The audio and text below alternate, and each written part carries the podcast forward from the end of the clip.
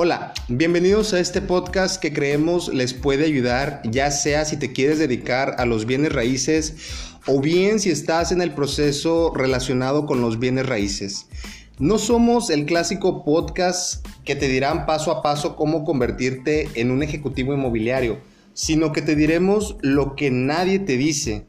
Así que haremos de este espacio lo más cómodo y familiar posible. Queremos que nuestra audiencia nos comparta sus experiencias y así hacernos saber si podemos ayudarles. Mi nombre es Gerardo Vargas. Y mi nombre es Omar Toledo. Les damos la cordial bienvenida a este primer episodio de muchos más.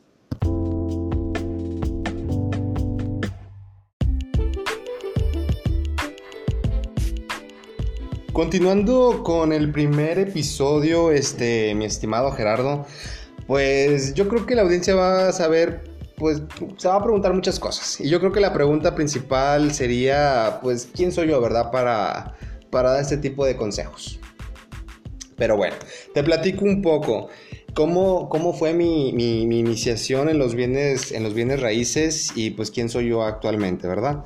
Tengo un poquito menos de que acabo de cruzar el tercer piso y en cuestiones de experiencia pues llevo aproximadamente un poquito menos de una década dedicándome a todo lo que viene siendo los bienes raíces, ya sea eh, ahora sí que todo el preámbulo bancario, Infonavit, Fobiste, preventas y demás, entonces me ha hecho ganar parte de la experiencia que gracias a Dios el día de hoy pues te puedo compartir un poquito más, entonces sin más preámbulo, pues les voy a platicar un poquito de cómo fue mi, mi pasado. ¿Te parece, Gerardo?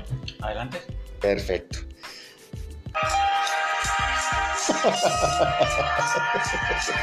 Vamos a dejar un poquito de bromas. Vamos a dejar un poquito de bromas. Pues mira, la, la, la verdad, la verdad, ¿cómo, ¿cómo fue mi iniciación, Gerardo? Pues mira, fíjate que yo no soy de, de, de, de Monterrey, ¿verdad? Pero algo bien importante que me quedó marcado fue llegar a esta ciudad y en un principio, por ejemplo, mis papás que iban a rentar una, una, casa en su tiempo, yo pues no tenía ni siquiera los 14 años cumplidos, ni siquiera los 12, te puedo decir. Y en su momento pues ni siquiera teníamos las redes sociales, las famosas redes sociales y mucho menos un podcast. Para, para poder escuchar a alguien y que nos pudiera orientar. Pero bueno, esto sucedió de la siguiente manera y es que la persona, por ejemplo, le rentó a mi mamá, le pidió un depósito, le pidió una renta anticipada y pues me creerás que, que no dejó ver la propiedad, la casa a mi mamá. Pero ¿por qué no te dejó ver? O sea, se supone que para poder hacer un contrato o un depósito, tienes primero que ver la propiedad para hacer formar. Exactamente, Gerardo, pero fíjate que que en su momento, al final del día, la falta de experiencia... O la premura de querer a, tener domicilio casa. Sí, exactamente, o sea, algo donde, donde meternos y menos de, de, de la ciudad, ¿verdad? Entonces, pues pasaron los, los, días después de que mi mamá había hecho el, el, el depósito por ahí a esta persona eh, y cuando le dijeron, ¿sabes qué? Ya puedes ir a, a, a ver la casa y a meterte pues me creerás que era una casa no habitable, estaba a las palabras de mi mamá, era una casa pintada totalmente de negro, las ventanas totalmente negras, piso sucio, los baños todos sucios, que supuestamente acababa de salir una familia que estaba rentando en esas condiciones. Yo no puedo imaginarme cómo una familia puede estar bien en esas condiciones, pero así fue como el asesor inmobiliario le dijo a mi mamá y pues obviamente pues no, no nos quedamos en la casa, ¿verdad? Ahora, el segundo escenario que, que, yo siento más cercano a mi experiencia ahora que lo veo del otro lado, de otra perspectiva, fíjate que, que fue cuando mi mamá ya estaba en un punto en el que quería comprar una propiedad y nos citó una asesora para ver una casa te podrás imaginar que cuando tú vas, pues la ilusión de comprar tu casa, pues lo es todo, ¿verdad? Entonces, lo que tú quieres y tú vas con toda la felicidad del mundo, tú quieres ver la casa y hacer todo lo posible por hacerte de ella, ya sea con un financiamiento y demás. Pero la intención, pues es obviamente eh, verla feliz la casa. ¿Qué pasó, ¿Qué pasó en esta ocasión? Pues bueno, haz de cuenta que cuando llegamos, las miradas, o bueno, la mirada de, de, esta asesora, pues no fue la más grata. Fue una mirada de esas que escanean, ¿sí sabes cómo? Sí, de pies a cabeza. Exactamente. Eh, y fue algo incómodo, ¿sabes? Porque si te sientes con el compromiso como que lo tienes que comprar ahí mismo y si no lo compras, pues obviamente no te hacen caso. Y esto fue como que algo que no tuvimos conexión con esa asesora y créeme que la asesora pues no, definitivamente, pues no nos siguió dando servicio, ¿verdad? Solamente fue debut y despedir. Eso es parte, parte de, mi experiencia más, más vívida. Y en cuestiones personales, fíjate que yo te puedo platicar también de algo que me pasó recientemente. Tener, por ejemplo, por ahí eh, socios para una, una franquicia inmobiliaria en la que pues me hicieron un fraude. Y eso es muy importante que sepan porque al final del día eh, muchos de nosotros, no me vas a negar Gerardo, queremos tener nuestro propio negocio, queremos tener algo de nosotros y al final del día ser traicionado o tener un fraude por supuestamente la parte que te está vendiendo, te pierde mucho la confianza y yo creo que entras en un poquito de depresión. Entonces yo creo que eso sí es lo que me pasó, un poquito. Pero fíjate que a pesar de eso, en lugar de ser una experiencia negativa, para mí fue todo lo contrario sí te tumba, son experiencias, son cosas que no quisieras pasar, pero a veces pasas para madurar. Y pues gracias a eso también yo te puedo decir a ti radio escucha o a ti auditorio, te puedo decir em, que, que, que, no te dejes vencer si estás pasando por una situación similar en la que tienes algunos socios y que ellos no te estén apoyando. No te des por vencido, tú puedes hacerlo, tú puedes luchar y confío plenamente que vas a salir, vas a salir adelante.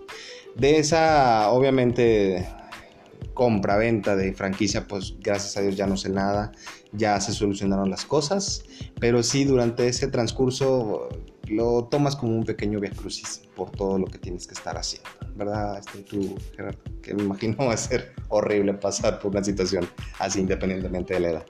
Pues independientemente de cuál sea la, situación que estés viviendo actualmente por, digamos, por ese tipo de, de fraudes o engaños, de que firmas un contrato para que te dé la seguridad para tener una franquicia y te den este esa mm, mala experiencia es porque realmente la, la franquicia no te está dando el apoyo para no, es que no, no, no, recibí apoyo. Fíjate que en ningún momento yo recibí un apoyo. Al contrario, siento que cada vez fue más exigente en el sentido de todo verlo para ellos y nada para acá. Eh, entonces sí, no, no me sentí respaldado para nada y te crea como que cierta eh, rechazo, rechazo hacia ciertas cosas, yo creo. Pero bueno, eh, aquí se trata de que nosotros te podamos apoyar, como te repito, dentro de nuestra experiencia, eh, que podamos brindarte para que no caigas en las garras de alguien, puede ser de algún asesor o no sé, eh, que, que te quieran hacer algo, un fraude y demás. Entonces, si puedes recurrir con un profesional inmobiliario, hazlo independientemente. Es muy importante tener un, buen respaldo en conocimiento. Sí me ha tocado ver muchísimos, muchísimas, muchísimos casos en los cuales, pues sí, sí pasaron bastantes, bastantes fraudes, les quitaron bastante dinero, bastante dinero. Pero bueno, en mi parte, esto es parte de lo que yo he vivido. Espero que te haya gustado o que te sirva de algo y si te sientes identificado en alguna que otra situación, pues házmelo saber, con todo gusto vamos a estar aquí escuchándote. Y pues les cedo los micrófonos aquí a mi compañero Gerardo Vargas, que nos va a platicar un poquito más él de su experiencia.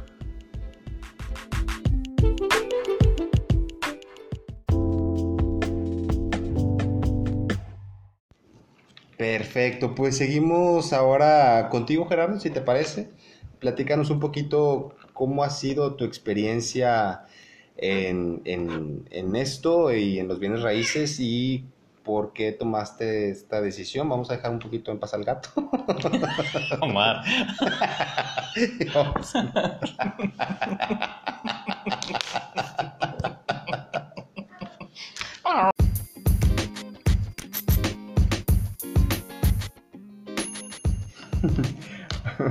un pequeño ahí error de, grabación del estudio, ¿verdad?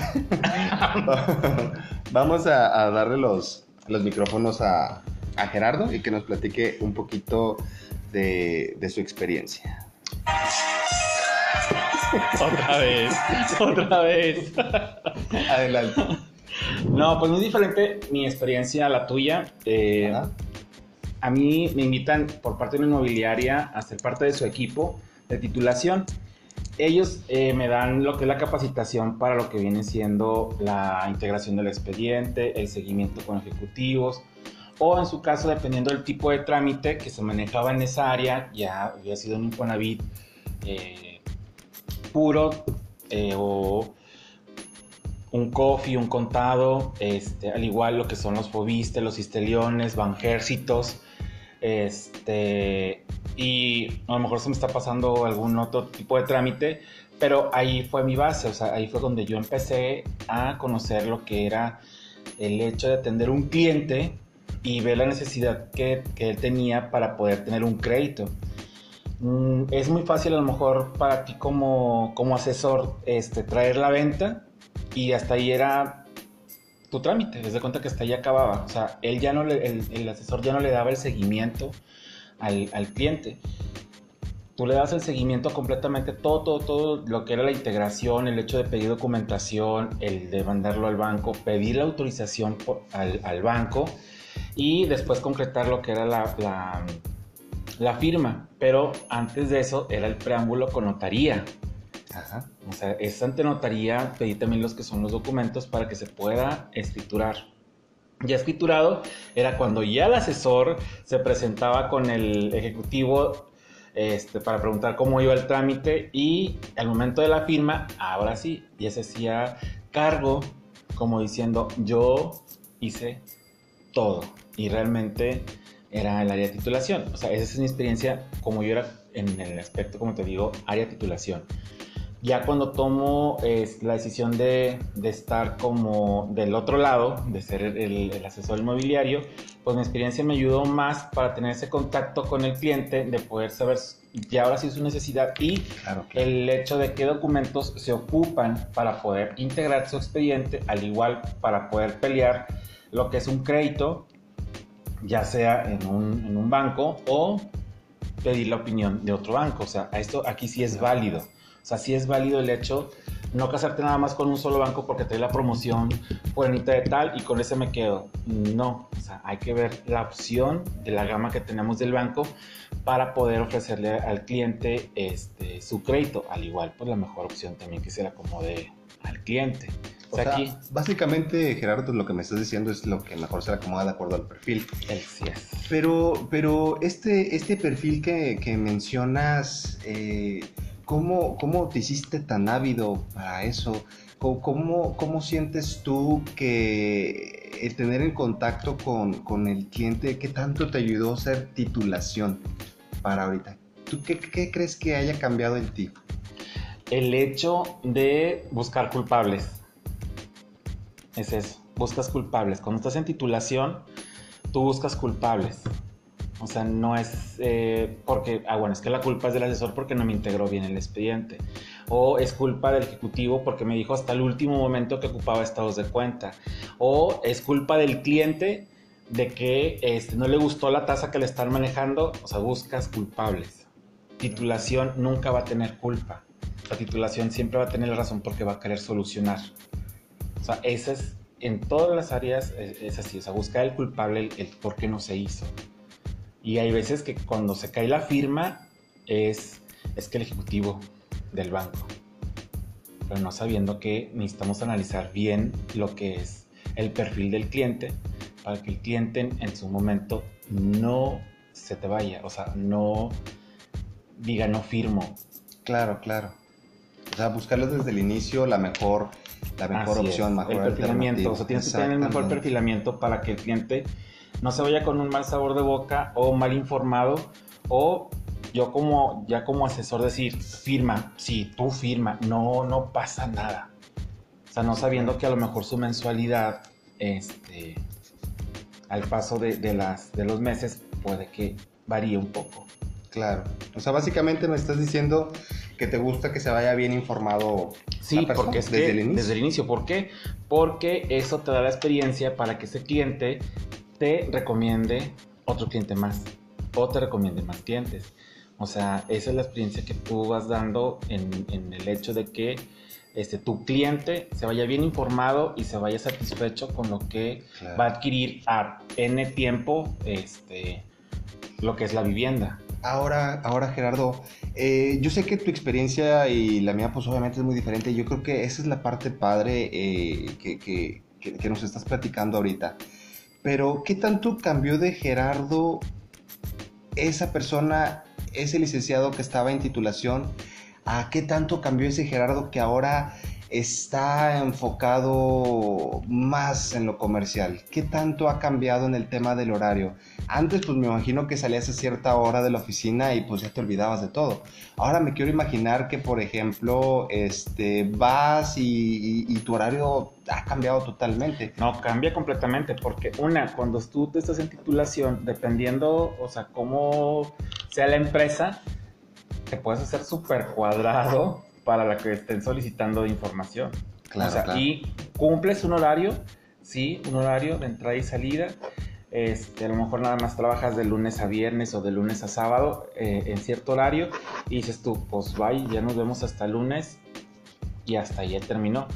Y ya cuando tú decides este, ser eh, asesor independiente, Ajá. te cuenta que ahí cambia completamente todo, porque ahora sí tienes que estar 24/7. Sí, cambia. Pues muchas, muchas gracias por habernos acompañado en estos casi 20 minutos. Y pues queremos cerrar con unas pequeñas palabras y es que nuestra intención es de que vayas totalmente informado a tu siguiente adquisición y en dado caso que seas una persona que está iniciando en los bienes raíces, yo te puedo decir no te detengas, confía mucho en ti, échale muchas, muchas ganas, van a haber muchísimos obstáculos, pero tú vas a poder. Y si eres una persona que está comprando o está vendiendo bienes raíces, pues obviamente te comparto, habemos todavía personas que estamos muy apegadas a la ética laboral y pues todavía aún confiar, aún confiar en un profesional inmobiliario. ¿Algo que quieras agregar, estimado Gerardo? Pues darle las gracias por escucharnos en este primer podcast y eh, seguir pidiéndoles que nos sigan acompañando en el siguiente, este, que ya va a ser menos este, complicado eh, y nada más recordarles que este, el éxito es una cadena de eventos. Constante disciplina y perseverancia. Nos vemos.